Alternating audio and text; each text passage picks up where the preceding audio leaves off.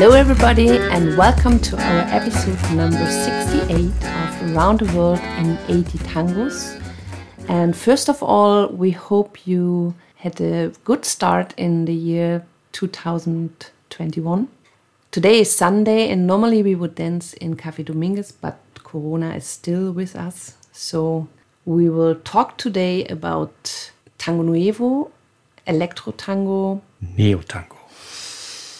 And the number of today is Felino, recorded 2005, written by Sverre Indris Joner, a piano player and composer and producer and programmer from Norway. And the group is called Electro Tango, but it's more or less a project of Sverre Indris Joner.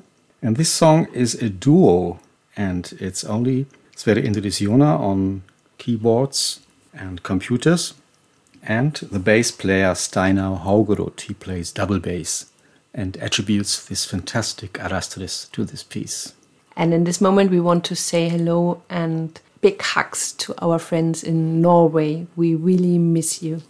Yeah, Sverre was born in Oslo and grew up in Bergen, and he studied in Oslo and in Havana, Cuba. And he's a well known composer and piano player for theater projects and film music and everything. And this piece was made for a stage project with Pablo Veron. The production was called Tango Ghost. So Tango, Tang Ghost, what all you can do with tango. They toured in 2006 and played in Prague, in Shanghai, in Beijing, and I don't know where else. And Pablo Veron, we also know from a very, very famous tango movie, Tango Lesson from 1997, directed by Sally Potter. And there are three other protagonists in this movie Gustavo Naveira, Chicho Frumboli, and Fabian Salas. We will talk about them a bit later when we will talk about Tango Nuevo in the dance. But for a moment, back to the electro tango. There was one really famous group called Gotan Project, and the first album they produced it in 2001, and this was a big, big, big wave, followed by Bajo Fondo, Otros Aires, Narcotango, and also Electro Tango, and many others. And not by chance, Gotan Project called their first album La Revancha del Tango, The Revenge of Tango. What does this mean? we don't know. Probably there was a time when there was a new tango wave after Sally Potter's movie that attracted people who were not so familiar with acoustic music, with traditional tango music, and with the with the codex of the milonga, and so there was a need for a more a simpler music, which was addressing people who were used to strong backbeats and pop music of the 80s and 90s. So this kind of music attracted people new to tango and opened ways and also formed completely new communities, which were apart from the traditional communities with strict salon rules and tandas and cortinas. And was easier for the people to get into the music at all. Yes. I read an interview with Pablo Inza in the Tangauta in these years, and he said, I really like this electronic tango music. The only thing is, it is a little bit flat to me. So I miss the layers of traditional tango. And if they would work more on this, it will survive, he said. Yeah, that's true. I, can understand this. This music has a different texture. It's simplified and it has another mood than traditional tango and not without reason, Gustavo Naveira, who was doing new things, he was reconstructing, deconstructing tango moves. He never danced to this music. He always danced to traditional tango music in his way. But it's still nice music. Yes. I like especially Electro Tango. That's why we have chosen this piece.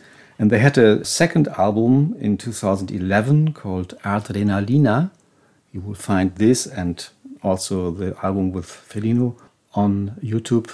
And for me, it's really nice music. I wouldn't dance it, but to listen to it's well done. They have nice milongas and it's very powerful.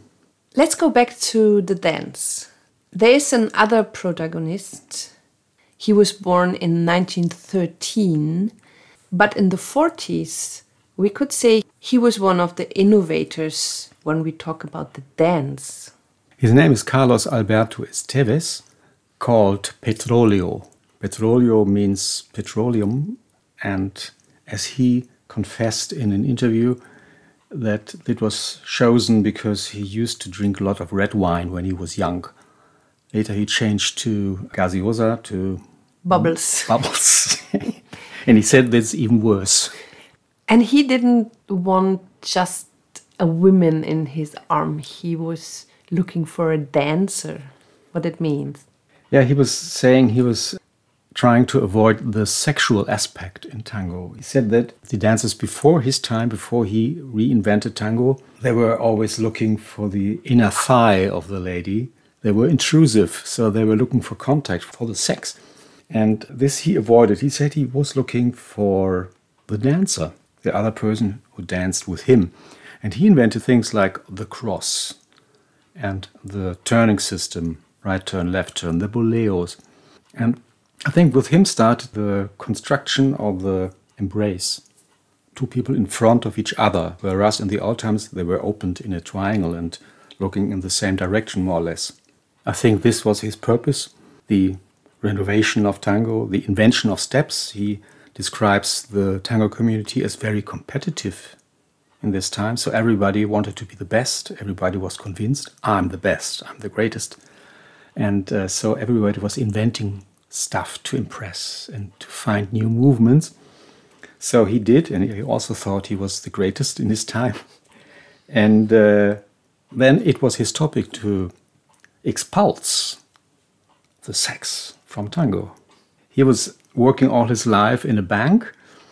And uh, I think this is a bit a very interesting pairing.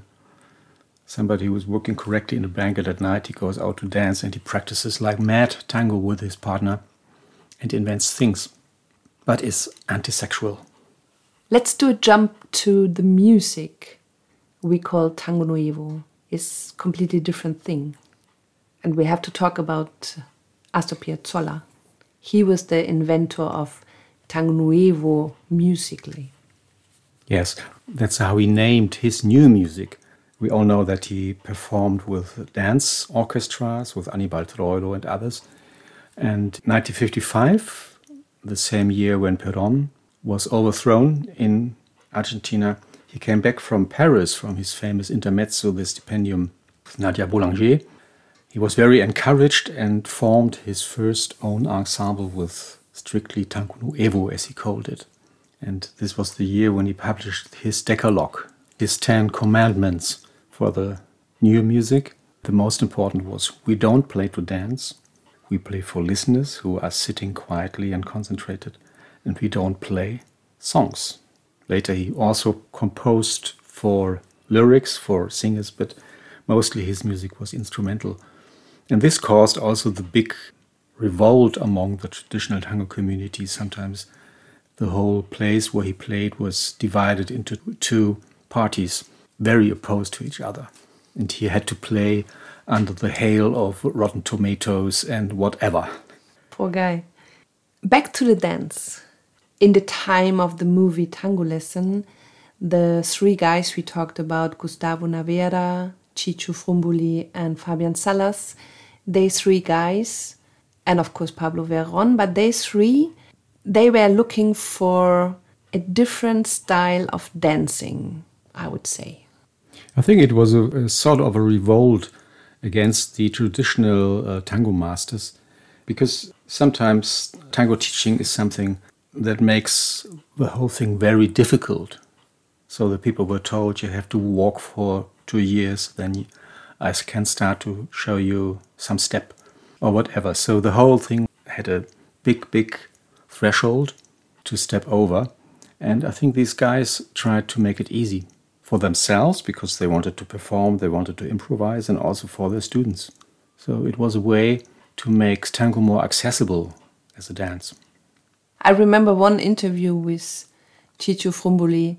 It was quite arrogant I don't know if he is right, but he said if we three wouldn't have made this work that we did, so the Tango Nuevo, then tango would be dead now.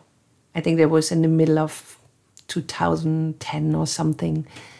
And I thought, yeah, maybe could be because when I started, this wave just came up and it was interesting stuff. And I remember Pablo and Dana, they were the protagonists in this time in Berlin mostly, and Pablo Inza and many others. It was a new time, and I still can remember the smell of there's something coming new. Yeah, it was quite thrilling. And yeah, maybe Chicho is right that without this renovation, tango as a dance would be dead or would be more an edgy thing, not very interesting anymore. The problem is when you really take this seriously, when you try to copy Chicho Frumboli, then it becomes difficult. I remember tales of people who lived in Paris in this time while Chicho Frumboli also stayed there. And he was really influential, and the city was full of little Chichos. And imagine a milonga with 50 Chicho Frumbolis. One is really enough, and he's a pain in the ass for all the other dances, but imagine more of them. So it was more or less a natural development that people started again to diminish these movements. Tango Nuevo was the expansion of movements. Dance became athletic, also for the ladies who need some extra training. You needed yoga or whatever to be able to perform these kind of extended movements. And so to have a, a social place, a place where you can have fun without getting injured all the time by high flying legs and I don't know whatever. I think it was a necessary development that the movement after the reformation of the whole thing became smaller again and social. Oh, Always a different quality, we can say. Indeed. Than before. Indeed, indeed. I must say that the quality they added to the movement, the relation between the two participants of the project Tango Dance, this was a very important contribution for us. And with this statement of Raimund, we say goodbye from our episode number 68 of Around the World in 80 Tangos. We wish you a great new year and we will see each other again. This was today. Felino. The band is called Electro Tango. It's a project of Sverre Indris Joner. He composed this piece. He is a producer, a piano player, and a programmer. And this was played with the bass player Steinar Haugerud. Felino 2005. Thank you for traveling with us through tangos we love, and we hope you enjoyed it. This was Daniela and Raimund, Tango Mundo, Berlin. Stay healthy, stay home, take care. Bye bye.